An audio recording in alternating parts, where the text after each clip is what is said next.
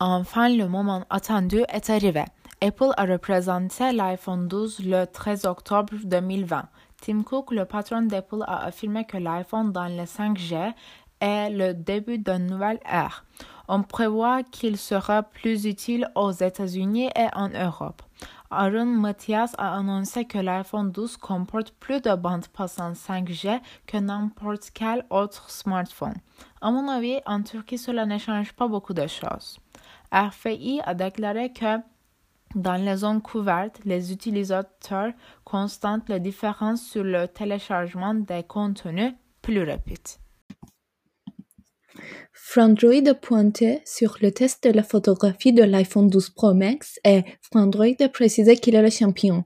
En plus, il a une caméra grand angle et un système de stabilisation du capteur, donc c'est comme une vraie caméra. L'iPhone 12 Pro Max est l'iPhone le plus gros, le plus imposant, le plus cher et le plus lourd. Frandroid confirme que c'est tout l'inverse de l'iPhone 12 mini. On remarque qu'un gros téléphone signifie une grosse batterie et une grande autonomie. Oui, Apple est une tellement grande association, mais nous ne pouvons pas ignorer les troupes derrière l'image forte et réussie d'Apple.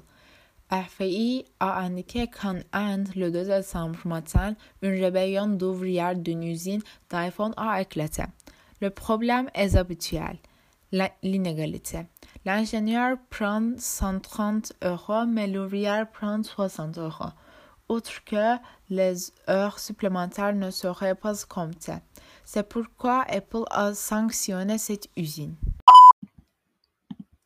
En conclusion, on peut réaliser que le lancement d'iPhone 12 est un grand événement pour toute l'humanité. Il a de nouvelles fonctionnalités avec de nouvelles telles comme l'iPhone 12 mini.